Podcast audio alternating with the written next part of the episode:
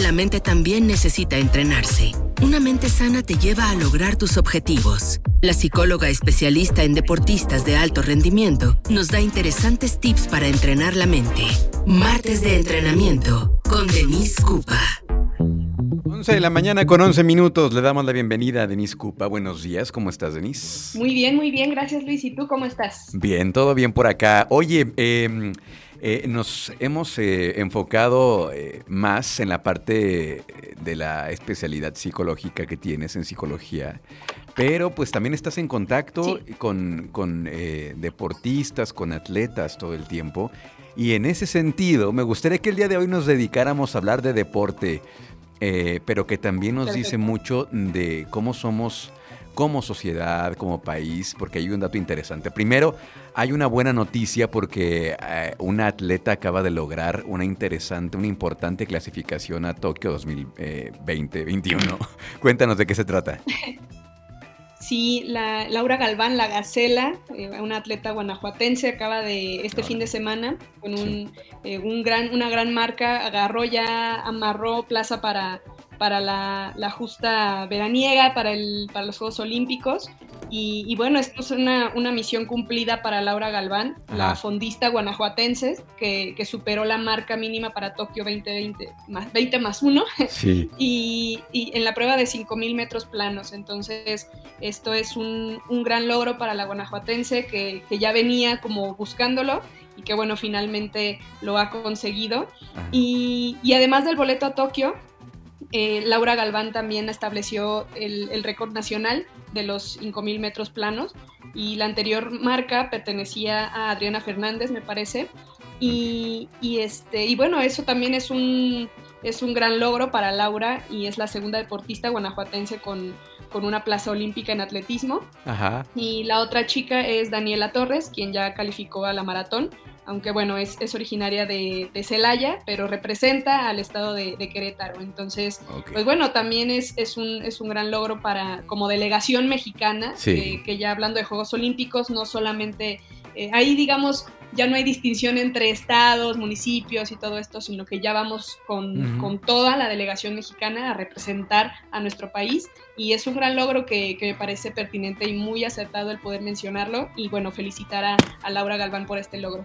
Oye, eh, me llama la atención, no sé si sea eh, idea mía o, realmente sea así, porque yo estoy viendo mucha, mucha actividad en Guanajuato en cuanto a deporte. O sea, estoy viendo que muchos eh, atletas guanajuatenses están eh, dándonos muchas satisfacciones, poniendo en alto el nombre de Guanajuato. Si es así, o, yo he estado muy, eh, leyendo muchas noticias de eso en particular, porque lo he buscado, tal no, vez. sí. Fíjate que, que, sí, tal como lo, lo mencionas, sí ha habido mucha, mucha actividad y, bueno, también eh, Violeta Salas, otra, otra leonesa, que, también consiguió su, medalla junto con Paola Longoria y, que bueno, fue hace, hace un par de, días. Que, sí, también ya eh, consiguieron, consiguieron este, este gran logro y que, y que bueno, en, esta, en este tipo de, de competencias sí, sí son muy importantes mencionarlos sobre todo la actividad deportiva que bien estás diciendo, que, nosotros de pronto como, como, espectadores no nos damos cuenta y no sabemos cómo, cómo apoyar de pronto al deporte. Y una parte o un granito de arena que podemos llegar a aportar es esto, el, mencionarlos, el reconocerlos, el hacerlos, el, darles presencia, ¿no? Y, que bueno, en el caso... Eh, de, estas, de estas grandes atletas, de, toda la actividad deportiva que estamos experimentando aquí en Guanajuato, sin duda ha sido también un, montón de, Se ha hecho con un montón de ganas porque pues venimos de un, de un de todo esto de la pandemia, venimos de un gran eh, parón que tuvo todo el, deporte a nivel nacional y bueno, aquí en el estado también muchos entrenadores, muchos atletas con ganas ya de competir, con ganas de empezar a, a, demostrar todo su, su, rendimiento, su desempeño deportivo. Y, creo que lo estamos viendo, es, es, algo que todos los espectadores, todas las personas comunes y corrientes estamos notando. Y sí, sin duda la actividad deportiva está muy fuerte ahorita.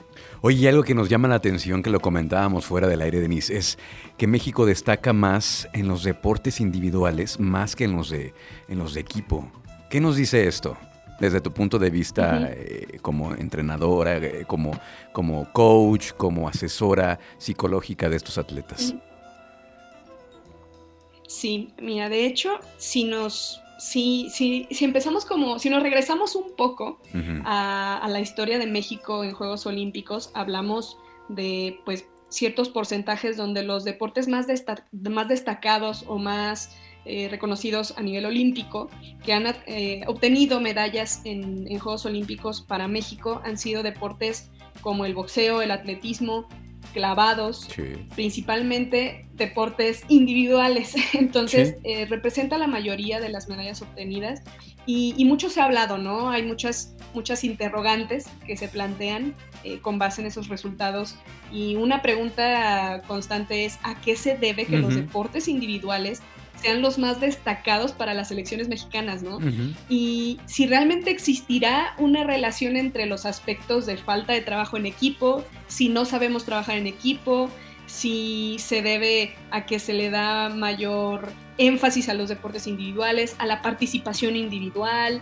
Y, y otra interrogante que también surge es, porque si el deporte aquí en México con más pasión o con más reflector como es el fútbol, un deporte de conjunto, ¿por qué no genera los mismos resultados, no?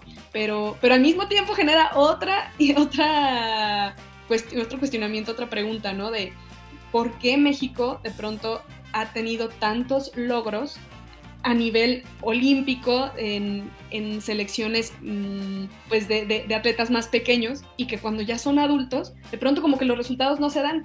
¿A qué se deberá, no? Y hay muchas, hay muchas hipótesis, ¿no? Muchos lo atribuyen a, eh, muchos expertos lo atribuyen a que, por ejemplo, en el caso del fútbol, hay un, un crecimiento y un desarrollo muy diferente, en, por ejemplo, en Europa, en otros, en otros países, eh, europeos en este caso, al que se lleva de pronto acá en Latinoamérica, ¿no?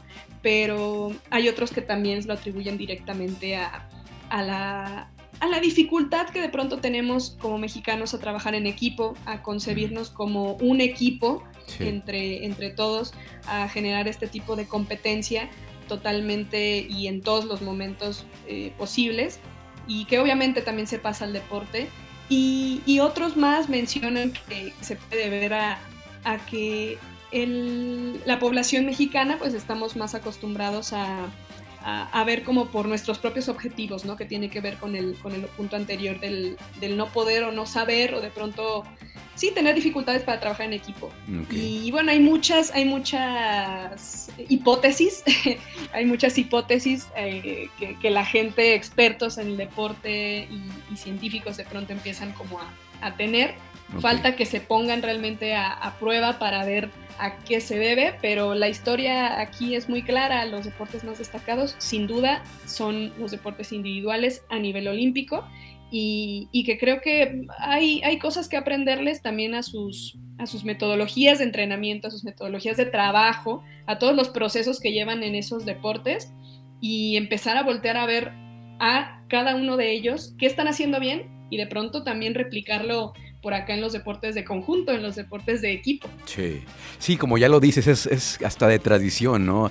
Hay grandes marchistas mexicanos, eh, medallistas, eh, eh, como ya decías también en el, en el, en el box, en el taekwondo también, entonces sí, hay algo ahí interesante que analizar. Pero mira, ya sea en lo individual o en, o en conjunto, seguramente nuestra selección mexicana eh, que va a ir a Tokio 2020 más uno nos va a dar satisfacciones. Eso no me queda duda. Y también pues apoyar, como dices, a estos nuevos talentos, a estas nuevas figuras del deporte que están saliendo aquí de Guanajuato y que pues a mí no sé, no sé te pasa a ti, pero a mí se me enchina la piel cada que dicen que son de Guanajuato y que van a estar ahí en Tokio representando a México. Qué bárbaros. Así que pues hay que estar al pendiente. El 23, 23 de julio comienza Tokio, Tokio 2020 más 1, 23 de julio. Y pues ahí estaremos al pendiente y seguramente vamos a comentar, Denise. Vamos a hacer una, una edición especial de tu sección para estar comentando lo más destacado de, de la participación de los atletas mexicanos en Tokio 2020 más 1. ¿Qué te parece? Sin duda, sí, va, a ser algo muy interesante. Yo ya estoy ansioso porque empiecen y, bueno, va a haber muy buenas noticias. Esperemos que a toda la delegación mexicana le vaya muy bien. Todavía, en el caso, por ejemplo, de clavados, todavía se acerca la, competencia donde se van ahora sí a decidir quién, quién va por esas plazas. Las plazas ya están ganadas, que también eso fue un logro histórico. Es la, la primera vez en la que en la que México lleva, lleva 12 plazas olímpicas y algo que nunca se había conseguido. Entonces, pues yo creo que eso, eso nos, es, un, es un buen inicio y que empezamos a marcar historia desde antes de, de, empezar nuestra participación en Juegos Olímpicos. Entonces esperemos que les vaya muy bien y ya es cosa de esperar a saber quién, en el caso de clavados, quién Quién, eh, quién, va a ocupar esa plaza olímpica y, y, bueno, quién finalmente nos, nos va a representar allá en la ciudad de Tokio. Excelente, pues muchas gracias Denise. Acá estaremos entonces la próxima semana, como cada martes, con Denise Cupa, eh, psicóloga especialista en deportistas de alto rendimiento y ya saben que ya está aquí con nosotros cada martes en los martes de entrenamiento. Antes de que te vayas, Denise, y tus redes sociales, por favor, para que la gente te, te busque y te agregue. Claro que sí.